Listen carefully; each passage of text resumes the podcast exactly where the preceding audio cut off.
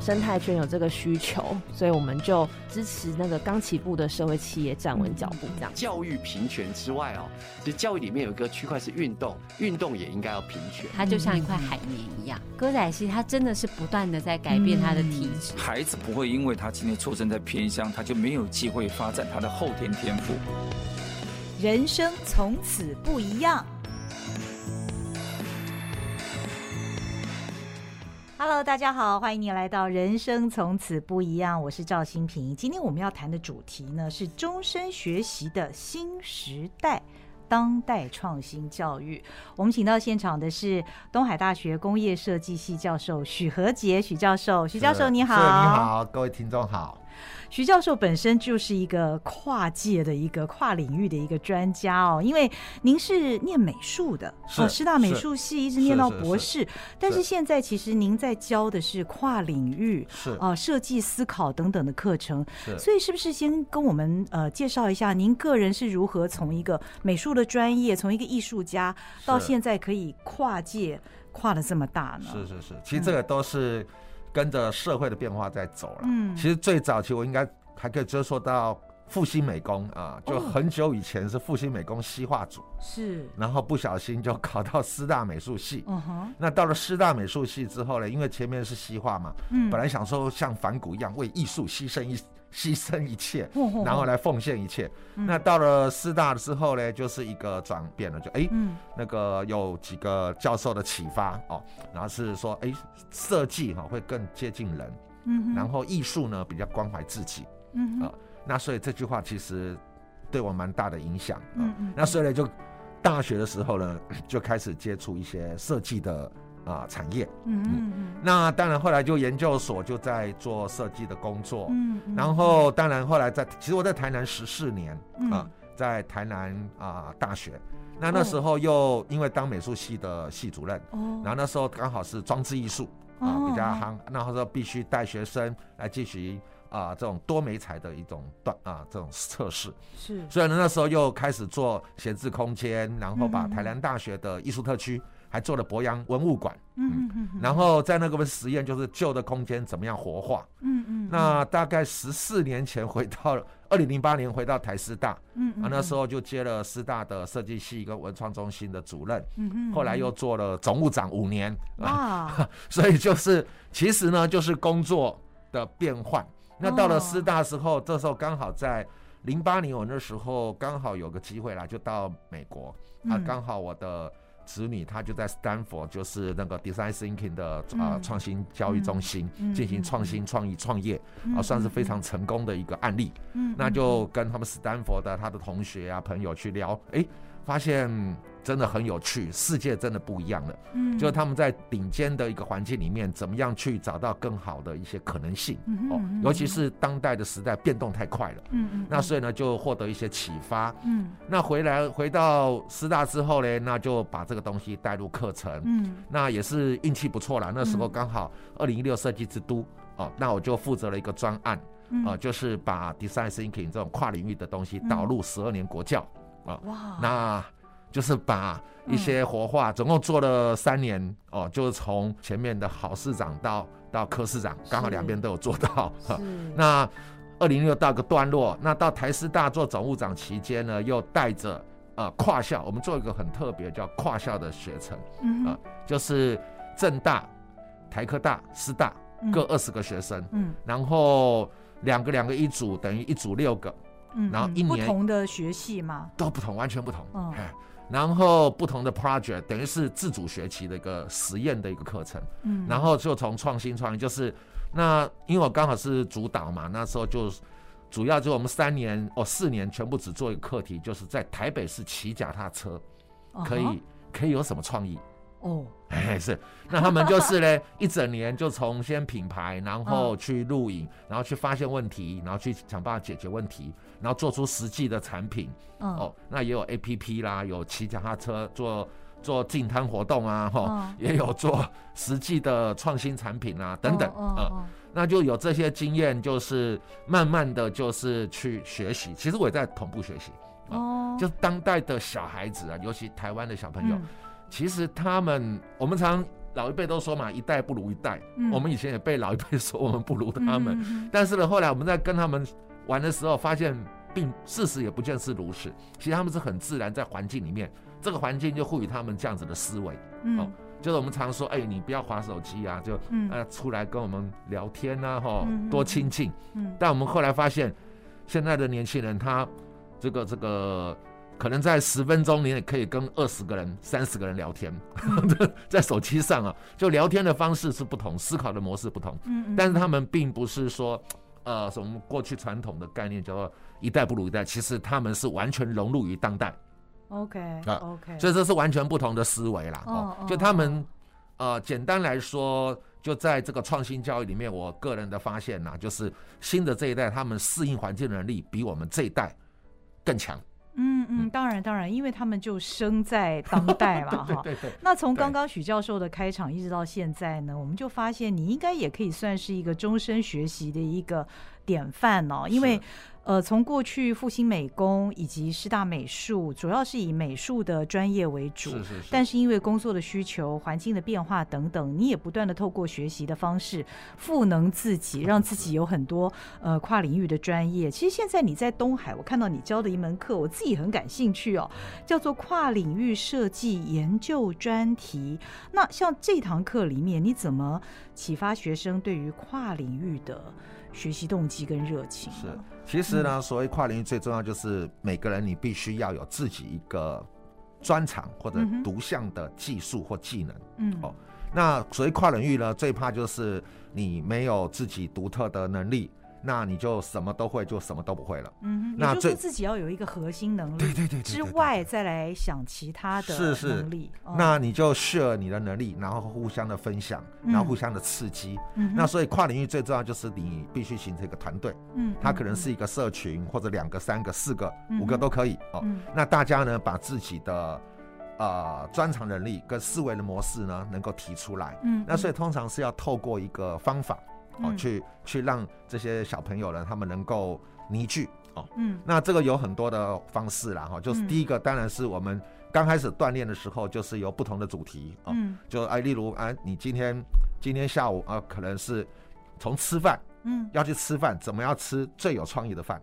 啊，哦就可以让他们去讨论，这样哎，让他们去去玩，然后就说哎，怎么样去今天晚上要去吃饭呢？大嗯家哼觉得要去吃什么才最好？嗯他们可以提出各种天马行空的，包括你要走的路径都可以哦跟过去不一样。哦好好啊好，让他们去锻炼一个团队的核心能力。那哦当然，这个锻炼之后，让他们能够适当的去沟通，嗯然后去 share 他们的想法，最重要能够快速聚焦。聚嗯焦之后，呃，跟过去的创新思考比较不同，就是他必须要 action，就是你要规划好，那我要怎么做，那嗯达成怎么样最最快速的去完成这个有趣的事情。哦那所以呢，就是在这个课题上呢，我们就通常会命题啦，就是嗯要发现问题，然后我们去收集资料，怎么样去解决问题，嗯让能够主动的去去提出各种方案。嗯哼嗯哼那就是完全是我们叫做后设，就是不预设立场。嗯所以常常我们这个课程就是，啊，前面开始的时候，嗯我也不晓得最后学生会做出什么东西，完啊全是开放的对对对讨对对对论，对也对没对有一定的答案，对端视学生们的创意。是是是是是哦，当然我们还是会有一个聚焦啦，然后例如嗯啊、呃之前我刚所说的，呃就哎、我们全部就说那个命题哦，要越模糊越好。嗯，例如说刚刚说我们不会告诉哎、你要去发明一个脚踏车的创意，哦这样就他就想象空间就很窄了。哦好好，我常常举例啦，就说我们要设计一个笔筒，嗯绝对不要说哎、你大家都来设计一个笔筒吧，那就就全部都是一个桶。嗯那我会说哎、你设计一个笔睡觉的地方，哦哎那想象空间就很大了。哦，所以在这个创新思考的核心，就第一个命题就要很重要，你要模糊化。嗯所以刚刚我们所说三年，我们就做一件事，就在台北市骑脚踏车嗯可能发生哪些事哼哦吼，啊？啊这样子就他们这就样不会会，太发散吗？他们就会天马行空。嗯然后当然发散之后，你要慢慢的聚焦，哦那在限定时间内要完成。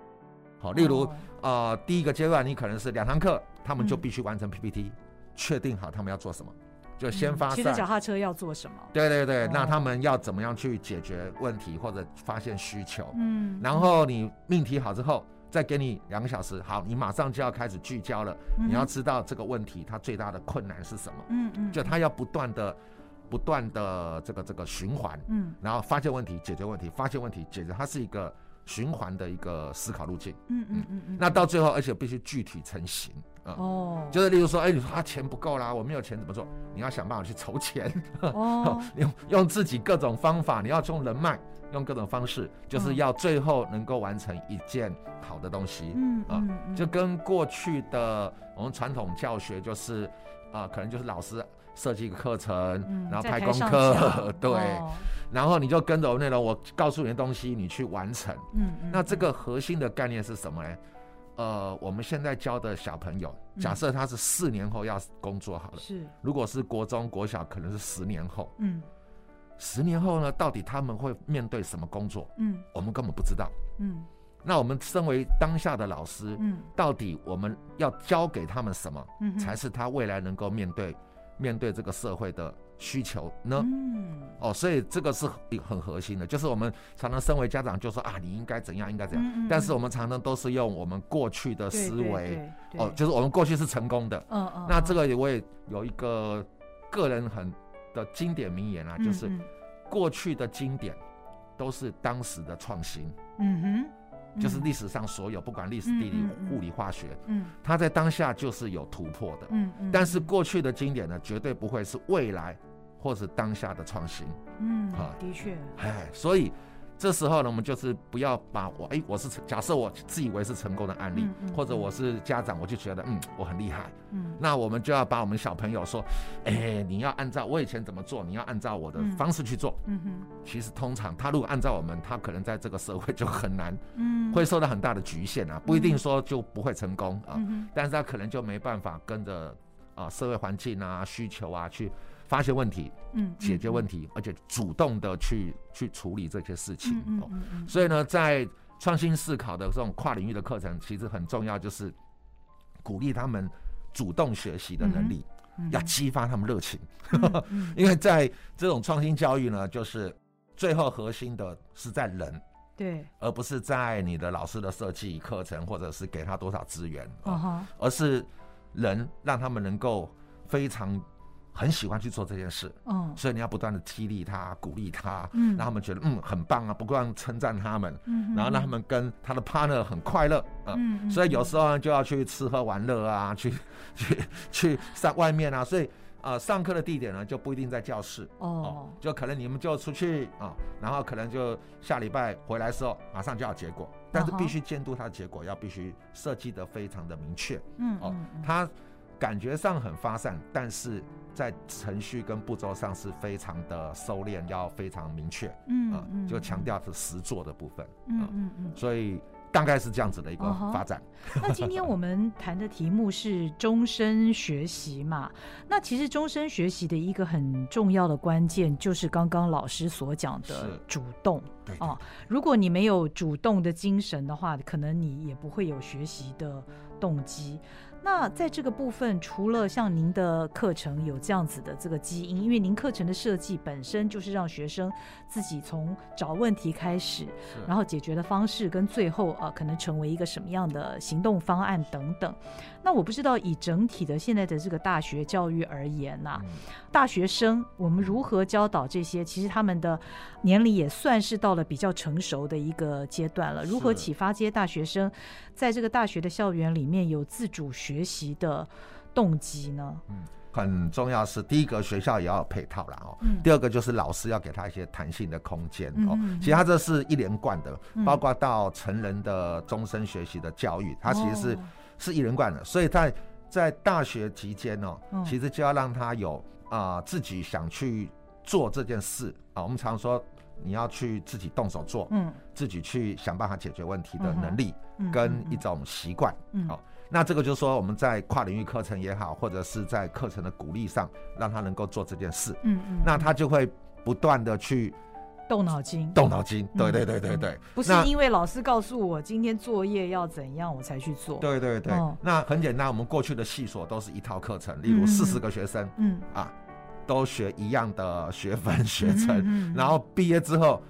都是一样的能力，是，但是就以这个时代来说，这是不可能的事嗯哼啊。每个学生的个别差异是很大的，需求不一样的。嗯嗯那他到了每个工作里面、职场里面所面对的问题都是不相同的。嗯所以呢，反而是呢，我们就鼓励所谓中医学，就让他在大学四年里面，他能够去找到他的需求，他不足的时候，他可能就要去别的系嗯哦。如果他可能，哎，今天我们画画画画，哎，他突然需要去做三 D 动画了，嗯哦，或者哎，他需要了解空间，嗯那就必须去其他的系，去建筑系，嗯嗯去嗯去去学其他需要的东西。他自己要去找方法，对对对，哦就是他的一个学习路径的一个培养。嗯，那所以这个个学校也必须去慢慢突破这个，就是把我们所谓传统必修的学分嗯哼慢慢降低哦。那现在在东海就是也慢慢会朝向这样子的方式啊哦，就是让那个每个系所除了专业的部分呢嗯，那让学生多一点时间嗯，他去啊去自己去找到他需要的东西啊哦，，好，就是可以有配套课程。哦哦，那刚好今年八月一号，我们还是当创意学院的院长了啊是，海前了， 就是我们创意学院有音乐啊、建筑、美嗯术，好好还有这个景观，嗯哼嗯嗯，未来呢也会在我们学院里面来推动、哦，让每个系所之间呢、能够多一点啊、交叉互动的可能性，嗯啊嗯嗯，那当然在跨领域学习，最重要还是他心理的培养，在大学期间，嗯他能够主动学习。那未来呢，他到了社会上，呃，因为我们知道，不管是媒体界还是设计嗯界，不同的公司，它所需要的专业都不同。对，纵使是做一样做设计，嗯哼一样做工业，一样做嗯产品啊嗯，但是每个公司的一个啊的嗯客户要求不一哎样，对对对嗯对，需求也不同，嗯嗯，所以呢，他必须要有这个适应环境的能力。嗯，嗯啊，反而会更高于他们我们传统这种灌输，就是啊，你木工也要很好，对啊对，对陶艺也要很好， 然后语言也要很嗯好，嗯 但你是必须呢要随时调试自己，对随时去转换，对，嗯，因为嗯这个时代我们现在都知道了啊，然后就是嗯，啊，时代的变动太快速了。真的最简单，我们用 COVID-19 来说了，嗯三年前谁会知道嗯世界会变成这样？嗯再来就是整个世界呢，COVID-19 我们想说完蛋了，但是后来好像世界也又慢慢又正常了， 好像都没有，我们想说不都不能出国，哼嗯，好像好像怪怪的。后来发现都没有，两年没出国 也没有怎么样啊。对世界还是会有一个循环。嗯哼，那所以啊、就让我们去重新思考，就是以我们啊，身为家长也好啊，嗯然后或者身为老师，我们要希望我们下一代他具备什么样的能力嗯呢？或者我们能够引导，我们现在都不叫教育啦，叫做嗯就是学习啊，嗯鼓励他们能够学习具备什么样的思维嗯哦嗯嗯。那我觉得这是比较核心的。是那最终呢，最后比较在国际上，就我们慢慢比较有共同的，就说其实他们是要具备发现问题跟解决问题的能力，嗯还有主动学习，能够自己去找学习他想要的东西的一个、嗯嗯嗯一个动能嗯啊，变成在当代教育创新教育是很重要 的。嗯嗯，所以现在当老师也更难了。哦、真的很 辛苦，那徐教授呢？他除了呃，即将也是我们创意学院的院长之外，您您刚提过您的历练，还包括担任学校的总务长嘛？啊是是那以及我知道东海大学现在的推广中心，是是你也负责推广中心，是你也是身是兼推广中心主任，是哇，这个嗯对你的挑战也是很大。那我知道，像推广中心这样的一个机制哦，其实就是给在学校周遭的这些市民朋友们一个学习的一个呃管道。好，因为我们一直强调终身学习这件事情。那东海大学是提供了哪一些的课程，让非大学生的住在附近的民众们也可以到推广中心来上这些课呢？是，过去都叫推广教育啦。嗯其实，在现在所谓的推广教育，它就叫做终身学习了。嗯哦，在整个教育部里面的处室也好，哦，嗯教育局它其实认定这就是属于终身学习的部分。嗯嗯没错那也是说，人的学习、哦，我们常常举一个例，嗯我们四年念大学了哈，对念一个系，人生有多少个四年？嗯，我们都以为啊，我们念了历史系，好像我们这一辈子都要去念历史了。其实呢，在这个世界上有很多你可以具备的能力、 嗯哦嗯。那所以呢，对我们推广部来说，就是啊、能够搭配东海大学既有的特色、嗯哦，例如建筑啦、嗯哦艺术啦、嗯嗯哦音乐，还有嗯会计、统计这些既有的之外，嗯那我慢慢也开发一些。对社会他们平常比较需求的一些其他课程，哦例如我们今年就导入了马术课程，马 术哇。啊、应该是全台湾唯一就在大学里面有马术这件事的真的耶。对对对对那对。老老师该不会是大学教授身兼 对身兼教马术的老呃，师吧？没有没有，我们当然是嗯外聘了哈哦。那当然，哦刚刚也因缘际会啦，就对这半年，哎，突然就是哎有一个机会去接触马，那是突然发现了马马的个性是很特别的，嗯嗯它有点像猫的敏感，嗯，又有点像狗的忠心的聪明，哦，而且它会挑战主人，哦所以吼当每一而且每一匹马的个性都是不同的，嗯嗯嗯嗯，所以呢，你要牵一匹马带它嗯走路，嗯让它愿意让你牵嗯哼哦，不要说让你骑哦，就是你要跟它哦相处哦。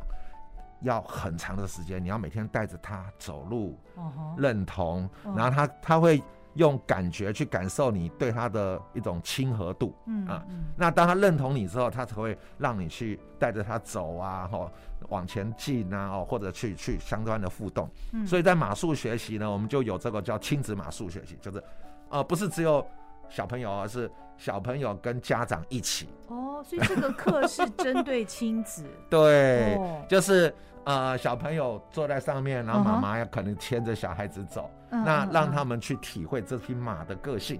哦其实它是一个领导统御的一个， 哦，一个上互课的动地点是在就在东，海大学里面，哎、这样子校园啊里面，对对对对哇对对对对，好有其趣实真的蛮有趣的。它其实嗯也是一种啊亲、子互动，然后其实呢，因为你牵着妈妈妈，不管是妈妈还是爸爸，你就嗯健、要有。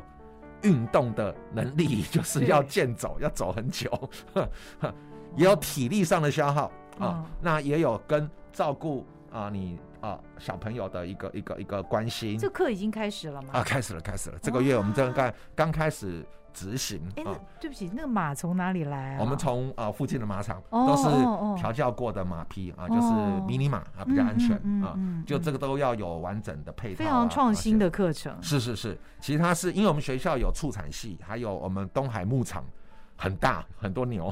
哦 那现在就是呢。跟慢慢把这个马带进去，哦那他们畜产系以前都要去外面的马场实习哦，那可能我们现在慢慢建构起来，它也可以在这边哦，因为因为我们引进呃业界的资源，它进入校园，嗯那嗯让学生一方面它是一个。啊、马的教育嗯跟哼马的体验，嗯那一方嗯面也嗯跟社区能够融合，呃，那这是我们最近蛮蛮创新的，呃，哇，这这真的很特别。是是是还还有哪一些啊课，程呢？其他还有，嗯例如我们有做这个认识哦欧洲，日式但是欧呢，洲每嗯每天呢就是一个国家，然后就是那个国家的餐点，带哦小朋友来做那个餐点。 所以这个又是一个亲子课程。对对对，亲子课程，哦，就是因为寒暑假，我们觉得就是说，除了让家长去安排小孩子说，哎，嗯你好像就学我们既有的课程也都有啦，什么嗯语言班啊、哦画画班啊哦之外，，哦，哦那我觉得应该有一些让小孩子他们主动觉得好好玩。动手做的一些课。对对对对，比如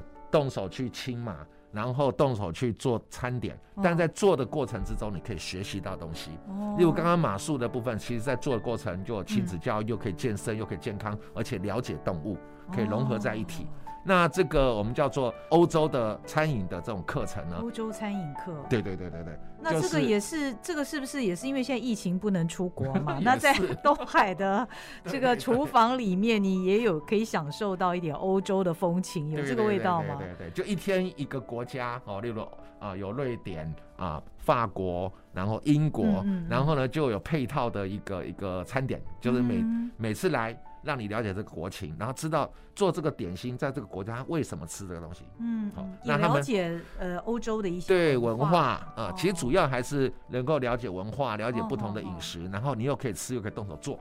小孩子都哦很开心。等于就跟以前那种上课的方式不一样嘛，对对对现在对是对用体验的方式，是自己动是手是做的是方式，可能印象特别深刻。而且这又是亲子的话，也可以、呃培养亲子之间的感情、啊，嗯没错等等没错嗯的那这也是跟业界合作的嘛？啊，也是业界哦啊，几乎都是专业的业界的团队，然后来指导。哦那最重要其实也是让他们小孩子第一天就喜欢之后，嗯他们就会开始很好奇。那当你要给他课题，他回去去收集啊。例如刚好讲到瑞士，嗯他也要去收集瑞士的资料，哦，啊了解有瑞些士这个国家是是是会有一些互动啊。哦那这样子呢，从做中对小孩子他对这个国家认识嗯，从、因为你要有他引起他的兴趣，嗯嗯嗯，好、所以嗯透过食物。啊嗯，那这样嗯子呢，他对这个国家、对这个环境就很有兴趣。对对那对还是回到我们刚刚所说的，让他有主动学习的一个兴趣。嗯，嗯好，会嗯比我们传统教育就啊坐在那边啊，欧洲啊、瑞士啊几 个各名以产前是什我们那么个？时代是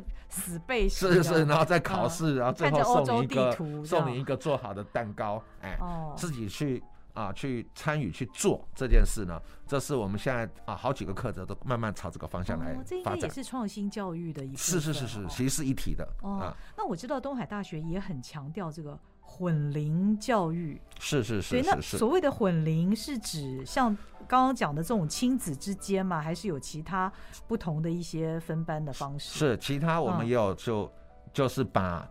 老人跟年轻人都可以在一起哦，混龄学习 啦，混应该龄这样学习讲嗯，啊，甚至我们还有啊、呃混龄的宿舍。东海很特别哦，就是嗯有、有三百多户的那个教职员的宿舍，哦，这样哎，这三是百全多间，啊，这嗯应该全台湾很少还能做到，而且我们还在台中，真的算市中心啊。嗯哼，那就是呢，让退休的老师，嗯哎、跟年轻的学生，哎、嗯住在同样的一个建筑里它是面。一栋这样子，是是是，就会有一些互动、啊。当然，在我们哦推广部呢，就是我们的课程里面有很多的课程，就是不是说啊，就针对某一个年龄层，嗯哼就是你大学的，甚至在学学生，你也是可以来修，嗯嗯只要你想要配套的课程都可以来。嗯嗯嗯呃，那在中部来说，我们现在算是还算算是一个非常指标性的啊、在职教育大的学一个嗯部分。 是对对对对对是，推广部啦，啊、哦，所以那这个创新的话，会让它有一种不同的可能性。哦呃，混龄学习有什么好处呢？呃，就是嗯因为我们知道退休人士可嗯能在某一些，尤其在数位化的能力呀、嗯思考能力呀、哦，可能就尤其有时候对年轻人啊有一些的了解度啊，可能会有点距离。嗯，那混龄的时候呢，让他能够混混组，然后共同来参与一件事的时候，嗯嗯嗯那彼此增加认识，而且，呃，我们年纪大的会觉得，嗯，感觉我比较年轻。那年轻人他会觉得，嗯，老人家没有这么这么恐怖， 就是他可以更加的了解，哎，其实呢，我们在学习的过程之中可以相互相的帮忙，嗯呃，嗯那这样子的课程的部分呢，就是两边的人啊、就是呃混龄的学习是可以啊、不呃同大量年龄的族群是是是可是，以在一起。对对对，哦，哎，我这个让我联想到，因为呃，其实也是最近这几年，教育部开始推动所谓的 USR，就是是是大学社会责任。现在是不止企业要有社会责任，其实大学也要有社会责任。因为我觉得这非常合理哦，对。因为你看国外很多的大学，其实它是那个它是所在的社区或者是那个周边的一个重心啊、是那那个地方的发展也会以大学哦为一个中心，然后辐射出来。那在台湾，比方说东海这样子的一个这么好的一个学校，坐落在台中，那它可以对周边的整个社区发挥什么样的责任？我想住在附近的民众也会很期待。那像刚刚许教授所讲的这些呃创新教育啦，还有推广中心的一些课程啦，是不是东海它实践它大学呃社会责任的一部分呢？是没没错嗯，就是我们现在就是一个新的，我们常常提叫东海大学，嗯我们要迈向叫未来大学。哦，那什么叫做未来大学？嗯就是呢，它有很多的配套，就是你要独立思考、嗯主动学习，嗯然后自己去发现问题，然后去啊设计你的一个路径。哦嗯，那当然，大学的社会责任，这也是未来大学它必须去去做到的嗯。哦，那我想说，在这几年哦，国家做这件事是做得非常的啊、不错哦，就是嗯让每个大学甚至社会还有企业去思考对社会的啊、一个责任。嗯哦，那所以这部分呢，我们就啊、目前是有一个叫乐龄大学，哦就是五十五岁以上才能够参与的，在 在东海在东海就是在我们哦推广部啊、哎哦这样子，对对对，所以那有混龄学习，也有专门针对五十五岁以上。是。是是是。那五十五岁以上，你们大概会开哪一些课是程？包括艺术的，然后生命教育的，嗯哼还有心灵心灵去去去去去素养的哦哦，包括还有运动健身的哦啊，好好 好好呃，蛮多，每年都不同啊、嗯啊，就是所有就是我们东海几个系所的特色，嗯然后会有我们啊、这个里面刚好是我们退休的管理学院的老师啊，他会去代班、啊嗯，然后亲自参与，也同时上课。哦，然后呢，在里面呢，其实这个已经好几届了，嗯那其实是都还被抢抢破头了。 哦真的那有的他们一届都还想继续参加，嗯那什么嗯就嗯他们变成很好的感情，最后还会发很啊毕业证书啊。就他们呢，就是等于说五十五岁，现在其实台湾慢慢迈入老老年化的一个、嗯是一个阶段。那在台中地区呢，周围也是非常多，在东海大学也非常多。嗯那这样子的一个课程呢，让他们真正重新，其实所谓的学习感觉有点沉重，嗯，其嗯实它就是生活的一部分，对，让他们重新去发现，在当代里面，哎，有一些不同的新的思考，嗯然后让他们的思维呢更贴近于当代，然后更能适应当代的生活哦嗯嗯。嗯因为当代生活真的是变动比较快，那他们除了具备不同的思维之外呢，还可以达到身体健康啊、嗯就是我们所谓的啊、这种运动体健的一个活动嗯哦，让这个课程呢做得非常的比较完整嗯哦。那这也是东海大学呢对于周围的啊、我们所谓大学的社会责任有所一点贡献。嗯嗯嗯嗯嗯，所以你会怎么形容东海大学的一个校园里面的气氛啊呢、是，东海大学我们过去都知道它是一个很美丽的大学对，，那我们现在定义它叫做未来大学，嗯哼啊就希望呢它就是一个非常创新、能够自主学习的环境之外，它出来的学生呢又有。很有气质的学生一个环境，嗯嗯，就我们希望呢，就呃，我们东海大学从校园的身教嗯啊，在那个环境里面呢，就说你可以在环境里面跟人跟人的互动啊，因为环境非常的优雅，哦人跟人距离非常，因为整个东海大学有一百四十公顷，是目前大概第三大了哦，哦那在市中心应该算第一大哦，嗯大概是台大校本部的大概二点五倍，哦，好 对对，非常大。嗯那学生在那个环境里面呢，他自然就会有一个嗯啊、不同的优雅的一个一个一个行径嗯。尤其东海大学在过去从绵延下来的一个系统，嗯就是比较重视这种人文思维的、哦啊。那这个我们的路易斯路斯一教堂啊，嗯那这样子的一个环境啊，嗯那可以透过环境的氛围呢，让他们出来的。除了有传统的优雅的气质之外，嗯又要嗯有嗯创新的思维啊，这是我们啊、目前在朝向这样的方向来前进。嗯嗯嗯，那呃，因为最近这几年受到疫情的影响嘛，很多大学上课的方式也都改变了，变成是线上学习啊等等的。那比方说利用疫情这样子的一个大环境的转变，你会如何引导学生能够做一些呃创意或者是设计性的思考，让他能够面对疫情这样变动的时候更为强大呢？是这个疫情其实最大的一个困难点，就嗯让人跟人的距离产生一个微妙的关系。 对，就我想说，从去年开始啊，就是第一个老师面就要开始做线上教学的系统。哦，那怎么样在线上跟同学能够进行沟通？嗯那这是一个挑战。嗯嗯，那带来学生呢，在线上里面呢，要怎么样去找到他们想学习的东西？嗯那能够主动的去探寻，这也是另外一个啊、同学必须的挑战。嗯所以在疫情时代呢，其实很重要，就是让应该是全世界的学生哦，都可以体会到学习无国界。嗯哦换句话说，现在的这种网络大学线上的学习，它的资讯跟跟相关的这个搜寻来说啊，嗯就非常多元、非常大量。嗯，所以学习就绝对不是只在教室，不在一个课堂嗯，不是在一个老师的范围之内。嗯那老师的角色呢，也会有不同的变化。嗯换句话说，我们在课程的设计上就会越来越倾向不是背诵记忆，而是嗯同学可以多方去收集资料，嗯然后把他的资料能够分享给其他的同学。嗯嗯嗯嗯那在网络的世界里面，我想一个老师啊。收集的资料都不见得有四十个学生收集 多，这是必然的。嗯 所以每个人从不同的观点，我们所谓的啊、这种 community 时代啊，其嗯实对同学最大的启发就是学习变得无国界了，嗯那你更多元了，那你。反而你要怎么样去找到你想要的资讯，嗯而且是你需要的资讯，变得更加的重要。嗯嗯啊嗯，那疫情会不会对推广中心的课程有什么影响？哦，有影响很大，嗯就是一第一个你就没办法实体上课了，对，所以呢，我们就必须转换，必须有线上教学的系统。嗯那当然这个辅助，但线上教学你又，